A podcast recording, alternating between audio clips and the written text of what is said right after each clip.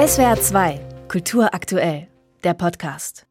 Die EU wird also das europäische Visaabkommen mit Russland aussetzen. Das hat der EU-Außenbeauftragte Josep Borrell gestern bekannt gegeben nach den Beratungen der Außenminister in Prag. Und das bedeutet, es gibt jetzt kein vereinfachtes, standardisiertes Verfahren mehr. Die zuständigen Behörden können sehr streng prüfen, wohin wollen sie, warum wollen sie dahin, wie lange. Es gibt keine Mehrjahresvisa mehr, auch keine Regelbearbeitungszeit. Die betrug bisher zehn Jahre. Das kann jetzt alles viel länger dauern.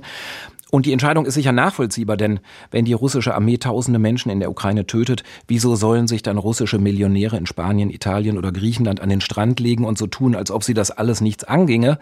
Auf der anderen Seite kann aber natürlich eine erschwerte Einreise auch Menschen treffen, die in Not sind, die sich von der EU Hilfe erhoffen oder ganz einfach nur Angehörige besuchen wollen. Darüber spreche ich mit der renommierten Journalistin Alice Botha von der Wochenzeitung Die Zeit, einer ausgezeichneten Kennerin Osteuropas. Guten Morgen, Frau Botha. Guten Morgen, Herr Höfer. Vorneweg, Sie sehen solche Einreisebeschränkungen für russische Bürgerinnen und Bürger eher kritisch. Warum? Ich hätte ein Reiseverbot für Russinnen und Russen sehr kritisch gesehen. Deshalb, weil es ja nicht nur darum geht, irgendwie Leuten an ihren Urlaub zu hindern, sondern ja, im Prinzip hätte das zur Folge gehabt, dass wirklich fast alle äh, große Schwierigkeiten gehabt hätten, auszureisen, dass auch jene, die wirklich darauf angewiesen sind, schnell das Land zu verlassen, möglicherweise dann in Russland stecken geblieben sind. Aber das, was jetzt beschlossen worden ist, das erscheint mir dann doch ein ganz guter Kompromiss, nämlich es werden weiterhin Visa vergeben, aber eben unter erschwerten Bedingungen und man schaut sich genau an, wer reist aus welchen Gründen. Denn es geht eben nicht nur darum, jemanden an seinem Urlaub zu hindern, sondern dürfen nicht vergessen, es ist vor allem die Mitte und die Oberschicht, äh, die reisen kann und die hat von diesem Krieg herzlich wenig mitbekommen. Die sind eigentlich nicht betroffen. Es sind nicht ihre Söhne, die an der Front kämpfen. Und diese Überlegungen äh, sind natürlich auch eine Antwort darauf, wie können wir im Prinzip diese, diese Schicht, diese Mittelschicht, diese Oberschicht, diese privilegierte Schicht daran hindern, den Krieg weiter zu verdrängen. Und ich glaube, da ist ein guter Kompromiss gefunden worden. Gleichwohl haben Sie auch in der Vergangenheit darauf hingewiesen, dass es viele Oppositionelle gibt, die sich in einer schwierigen Situation befinden, von jungen Menschen, die beispielsweise auch im Russland der Gegenwart keine Zukunft für sich sehen, die derzeit nach Georgien, nach Armenien oder in die Türkei ausreisen und für die natürlich dieser erschwerte Visazugang auch ein Hindernis sein könnte. Von wie vielen Menschen sprechen wir da eigentlich?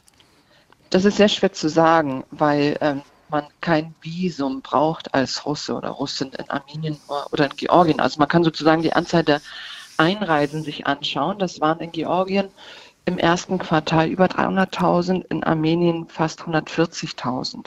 Ein Teil wird sicher Urlaub machen, aber ein Teil ist erstmal raus. Das sind deutlich gestiegene Zahlen im Vergleich zu den Vorjahren und wird sich überlegen, was machen wir jetzt? Kehren wir zurück oder gehen wir woanders hin? Mein meine Kritik ist eine andere. Es gibt das Instrument der humanitären Visa. Das heißt, jemand, der bedroht ist, kann sich um ein humanitäres Visum bewerben, ähm, sich darum bemühen, in Armenien selbst oder auch noch in Moskau und sollte das möglichst schnell bekommen. Das ist aber nicht der Fall. Die FAZ hat vor einigen Tagen recherchiert, dass aus Deutschland 73 humanitäre Visa vergeben worden sind. Das ist wirklich wenig und hat sogar den Fall eines Nawalny-Unterstützers geschildert, der in Georgien ein humanitäres Visum haben wollte, der verfolgt wurde und nicht einmal zu einem Bewerbungsgespräch eingeladen worden ist, weil man keine gefährdete Situation bei ihm erkennen konnte. Und das, das ist der Schwachpunkt, an den muss man rangehen. Jetzt haben Sie auch schon auf diese russischen Urlauber und Gutverdiener aufmerksam gemacht, die derzeit von dem Krieg wenig mitbekommen, weil auch ihre eigenen Kinder nicht davon betroffen sind. Die Frage ist natürlich jetzt auch so ein bisschen, wenn die jetzt eine erschwerte Einreise in die EU haben und in diese typischen Urlaubsgebiete, was werden die darüber denken? Wird das für die irgendeine Rolle spielen? Was meinen Sie? Wie werden die reagieren? Das ist die Frage. Ich glaube, dass dieses, dieser Kompromiss vor allem symbolische Wirkung hat. Es ist die Frage, wie das in der Praxis umgesetzt wird, ob man sich dann tatsächlich äh, Fragen gefallen lassen muss, wo, wo, reisen Sie hin, warum. 80 Euro werden niemanden daran hindern, äh, Urlaub zu machen an der Côte d'Azur oder in Rom. Ähm, dieses Argument, die Leute sollen doch aber herkommen und sich selber ein Bild machen, vielleicht wird da ihnen das die Augen öffnen über Putins Krieg. Dieses Argument habe ich nicht so richtig gelten lassen. Ich hatte den Eindruck, wer bis zum 24. Februar dieses Jahres, also im Kriegsbeginn, seine Einstellung, Einstellung zu Wladimir Putin nicht geändert hat, wird es auch durch einen Urlaub in Rom nicht tun. Und ähm, es ist durchaus gut, wenn diese Mittelschicht, die sich eingerichtet hat äh, in diesem neuen furchtbaren Zustand, äh, ein bisschen was davon mitbekommt. Ich weiß nicht, ob diese Menschen wirklich Putins Krieg unterstützen, aber wir wissen, dass eine groß, große Mehrheit der Gesellschaft diesen Krieg zumindest verdrängt. Und wenn diese Verdrängung hier und da durchstochen wird, dann ist das, glaube ich, durchaus sinnvoll.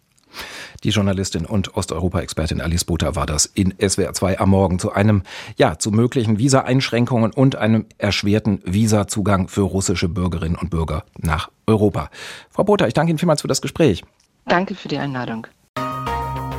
SWR 2 Kultur aktuell. Überall, wo es Podcasts gibt.